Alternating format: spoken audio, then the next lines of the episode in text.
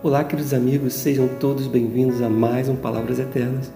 Hoje com o texto da Palavra de Deus em Mateus capítulo 26, do 67 ao 68, que diz: Então cuspiram-lhe no rosto e lhe davam murros, e outros esbofeteavam, dizendo: Profetiza-nos, ó Cristo, quem é que te bateu? Bom, dá para imaginar o próprio Deus de joelhos diante dos homens que que ali puderam ter a, a audácia de poder é, bater, de poder cuspir, de poder denegrir a imagem do nosso Senhor Jesus Cristo.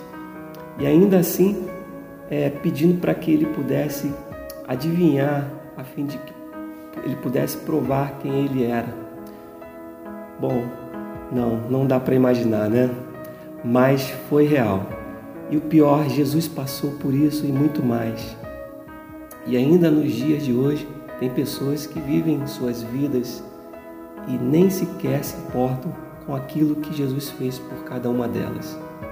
Bom, que você possa agradecer a Deus sempre em sua vida pelo seu amor e falar desse amor para outras pessoas, servir como uma ponte, uma flecha que venha a ser atingida em cheio em cada coração a essas pessoas que se encontram num momento tão difícil, um momento é, de carência e de poder encontrar a verdadeira alegria, a verdadeira paz e o verdadeiro amor.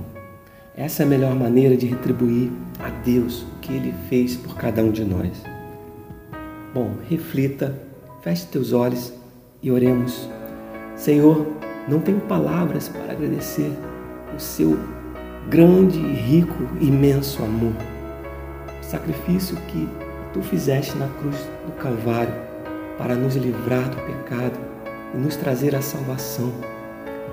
Era eu quem devia estar lá, era nós que devíamos estar lá, Senhor. Mas tu morreste em nosso lugar.